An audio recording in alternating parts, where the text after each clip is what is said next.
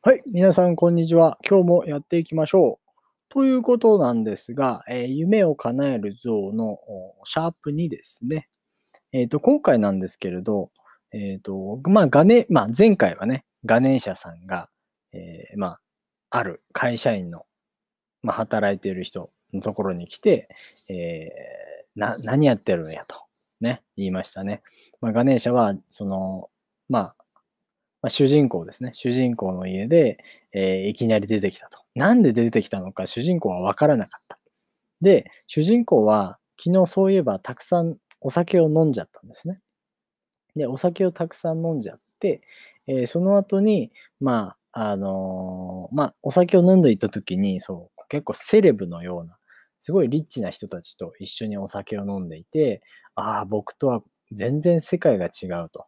僕の、えーまあ、住んでいる家とか、まあ、あの、関わっているビジネスの人とかと全然違うなというギャップを感じてすごいショックだったんですね。で、それから、なんか僕の人生ってこのままでいいのかなと思って、で、お酒を飲んですごいこう、もう、なんてすごいショックだったんですね。で、ショックを受けてて、で、まあ昔というかまあ数ヶ月前にインドに旅行をしに行った、えー時に買った、ちょっとその、まあ置物ですよね。すごいちっちゃいなんか人形みたいなものがあって、それがまあガネーシャだったんですよね。それを買それに話しかけてたんです。お前な、ちょっとよろしく頼むよ、と。俺は何もできてない、何もできない人なんだ。だから、えーしっかりやるから教えてほしいっていうふうにガネーシャに言ったわけですよね。そしたら朝起きたら、なんかガネーシャ、なんかそういうその置物が本当に動いてるというか、えー起きたらまあそのガネーシャの像像みたいな、で、まあ体は人間みたいな感じの、えー生き物がいて、えー主人がすごいびっくりするわけなんですよね。あ、そういえば僕がこの化け物に話していたんだなと思い返して。うん。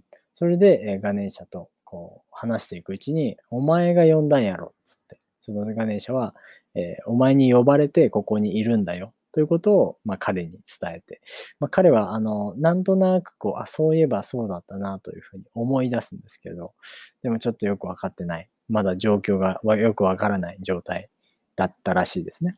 うん。それで、えー一応、まあその話で、あ、わかりました。じゃあ僕は、あの、本当にすごい人になりたい。有名になりたいとか、お金をたくさん持ちたいという、まあ、夢があります。そのために一生懸命頑張るので、よろしくお願いします。というところで終わりましたね。うん。で、今回は、えーシャープ2なので、えー続きのところを読んでいきたいと思います。それでは行きましょう。ほんまにええんやな。ガネーシャは僕の顔を覗き込むようにして言った。よろしくお願いします。不安がないわけではなかった。いや、むしろ不安だらけと言ってもいいだろう。象の頭、ぼってりとたるんだ腹、勝手に人のうちのものを使う。場合によっては食う。そんな神々しさのかけらもないような神様に僕を変えるだけの力があるのだろうか。でも、とにかくやってみるしかない。やってみてダメだったら、その時また考えればいいじゃないか。ええ心がけや。ガネーシャがゆっくりとうなずいた。んさて、そんならぼちぼち始めるけど、その前に一つええかな。いよいよだ。僕は唾をごくりと飲み込むと言った。はい。何でしょう。ガネーシャは言った。神様に教えを請うには何か足らへんよね。いきなり要求ですか。まあ、一筋縄ではいかないと思っていたが、のっけから来た。こんな時何を差し出せばいいのだろうか。お金か？でも、お金なんて全然持ってないし、正直もったいない。絶対にあげたくない。しばらくの間僕考えた僕は、部屋の隅に無造作に投げ捨てられている段ボールの中から、かっこいくらなんでもこれじゃあなと不安に思いながらも、あるものをガネーシャに差し出した。なんやこれは。ここれはその、あんみつです。あんみつ？あんみつってなんや？ガネーシャはあんみつの容器を受け取ると、いぶかしそうな表情で尋ねた。神様のくせにあんみつも知らないのか。そう思いつつ、一応僕はあんみつについて説明した。あんみつというのは日本のお菓子です。えー、親戚が和菓子屋なので、たまに送られてくるんです。まだいくつか残っているので、もしよかったら。そう言いながら、僕はガネーシャが送り出す、怒り出すんじゃないかとハラハラしながら見ていた。しばらくの間、ガネーシャはあんみつと僕の顔を交互に見合わせていたが、僕の手からスプーンを奪うと、恐る恐るあんみつを口の中に運んだ。うん。うん。うま。ガネーシャの手の動きは次第に速くなり、スプーンはあんみつとガネーシャの口の間を何度も早素早く往復した。なんやこれめっちゃうまいやんめっちゃうまいやんものの数秒間であんみつの容器は空になった。その容器を手にしたまま、ガネーシャは無言でじっと僕を見つめた。その眼光は異常に鋭く、強烈に何かを訴えかけていた。僕はすぐにもう一つあんみつを持ってきてガネーシャの目の前に置いた。ガネーシャは物欲しそうな目であんみつを眺めた後、ちらっと僕を見ていった。ええの？どう、どうぞ。ガネーシャはわーっとあんみつに両手を伸ばし、すぐさま蓋を開け、スプーンを突っ込んだ。先ほどよりさらに勢いを増してあんみつを食べている。うまー、うまー、と目を細めてあんみつを口にかき込んでいく。瞬く間に容器は空になった。僕はその様子をじっと見守っていたが、あんみつを食べ終わったガネーシャは、ふぅ、と一つため息をつき、こう言った。自分、いきなりホームランやで。何のことがわからない。首をかしげる僕に向かって、ガネーシャは微笑んだ。いやー、今までいろんな子教えてきたけど、まあ、あのっけからここまで、心ゆすばれたんは初めて、正直初めてや。ということは、教えていただけるんですか？当たり前やがな。ごっついの教えたるたるがな。ありがとうございます。ガネーシャは一体何を教えてくれるのだろうか。不安よりも期待が僕の胸を躍らせた。しかし、実際のところ、ガネーシャはすぐには教えてくれず、わしに直接指導指導してもらえるなんてありへん、ありえへんことよ。わしの教えこうために並んでる人何年待ちやと思う？わし、なんなら自分になりたいもん。などと、いかに僕の置かれている立場が恵まれたものであるかを説き、さて、と立ち上がったので、やっと教えているもらえるのかと思いきや、用事ある？と、爪楊枝をリクエストされたあされたりで、結局30本ほどガネーシャのたわごとに付き合わされる羽目になった。ついてこいや。ガネーシャは爪楊枝を加え加えたまま歩き出した。ついにガネーシャの教えが始まる。僕はドキドキしながらガネーシャの後を追った。ガネーシャは玄関で立ち止まると床を見下ろしていった。靴磨けや。は？せやから靴磨け言うとんねん。そしてガネーシャは玄関先に無造作に脱ぎ捨ててある靴を指さした。靴を磨く？何を言い出すんだ？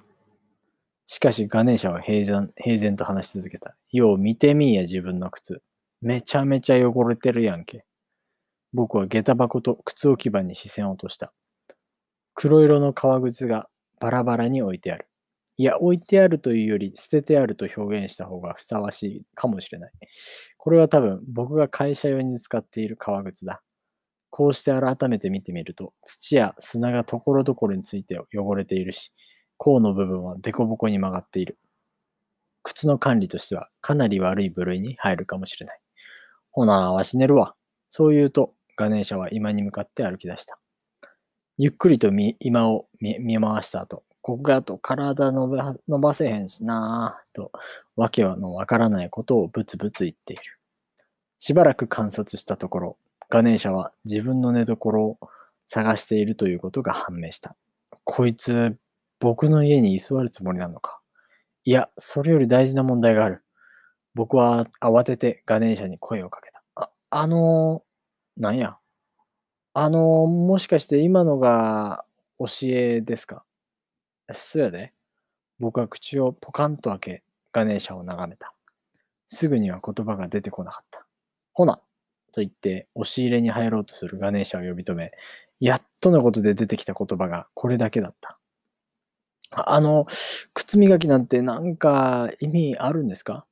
ガネーシャは大きなため息を一つつき、自分全然わかってへんな、と言って面倒、面倒そうな顔で話し出した。自分、一郎くん知っとる？一郎？ガネーシャの口から意外な単語が飛び出したので、すぐには何を指すか、指す言葉がわからなかった。僕はゆっくりと確認するように話した。逸郎ってもしかして元メジャーリーガーの鈴木一郎選手のことですか？そや、その一郎くんや。えが一郎くんはな、他の選手が先に帰ってもずっと残ってグラブ磨いとったんや。彼はな、小学生の頃からそうしとんのや。神聖な商売道具を粗末に扱うことは考えられない言うてな。そういう仕事に対するまっすぐな姿勢があるから、メジャーでずっとトップ取れてた、取れてたんやで。へえ、そうなんですか。それは知らなかったです。ところで聞くけど、自分の商売道具って何や？うーん、靴や。ちゅうか、話の流れからしたら、ここは確実に靴屋がな。アホか、お前は。ええか、自分が会社行くときも、営業で外回りするときも、カラオケ行ってバカ騒ぎ騒ぎしているときも、靴はずっと気張って支えてくれとんのや。そういう自分支えてくれてるもん大事にできる、できんやつが成功するか、アホ。アホと言われてカチンときた。確かに、靴の扱いは存在だったかもしれないし、それは少し反省するべきかもしれない。ガネーシャの言うことも間違っているとは思わないけど、でも、それが僕の人生の成功に直結しているとは到底考えられない。あの、なんや、正直に言わせていただくと、やっぱり靴を磨いたからといって成功するとは思えないんです。お金持ちにだってだらしない人はいるでしょうし、もっと他の課題はないですかね。するとガネーシャは睨むような目つきで僕を見た。自分まあ、はい、何でしょう。今まで自分なりに考えて生きてきて、それで結果出せへんからこういう状況になってんのちゃうちゃうの？そそれは、ほな逆に聞きたいんやけど、自分のやり方であかんのやったら、人の言うこと素直に聞いて実行する以外に何か方法あんの？それでもやれへんっていうのは何なん？プライド？自分の考えが正しいに違いないいうプライドなんプライドなのだろうかもしくは期待してんのやろ？自分のやり方続けててもいつかは成功するんやないかって。ガネーシャはタバコを取り出して火をつけた。ま、先に現実から言うとくと、ガネーシャは僕の顔の近くに煙をふわーっと吐きかけた。保証したるわ。自分このままやと2000%成功できへん。僕は煙を手で払いながら声を荒げていった。な、なんでそんなこと言い切れるんですか？そんなもん、自分が成功せえへんための一番重要な要素を満たしとるからややろがい。何ですか？成功しないための一番重要な要素って何なんですか？成功しないための一番重要な要素はな、人の言うことを聞かないや。そんなもん当たり前やろ。成功するような自分に変わりたいと思っとって、でも今までずっと変われへんかったっちゅうことは、それはつまり自分の考え方にしがみついとるっちゅうことや。そしてガネーシャは僕を見ていった。自分が成功できへんのはな、今さっき、そんなこと、靴磨きして意味あるの？と考えたまし、まさにその考え方に全ての原因があるやんで、あるんやで。ガネーシャは人人差し指でポンポンと僕の米かけをこづいた。そんな一番、一番、一番簡単なことも分からへんのやろこの頭は。僕は大声で何かを叫びたい気持ちだったけど、何と叫んでいいか分からなかった。くそくそ結局僕は靴を磨く以外の選択肢を見つけることができなかった。その代わり、何の効果もなかったら、その時はもうビシッとズバッと、はっきり言ってやる。お前のやり方は間違ってるって。ガネーシャは玄関に座って靴を磨く僕を見下ろしながら言った。おい、そんな力んで磨くなや、もっと優しゅう磨かんかい。いつも頑張ってくれてありがとう。ありがとうって感謝しながら磨くんや。はあ。はあってなんやガネーシャは暑苦しい顔を僕にぐっと近づけてきた。くそ、こいつ。これで変わ何も変われなかったらただじゃおかないぞ。ガネーシャの課題。靴を磨く。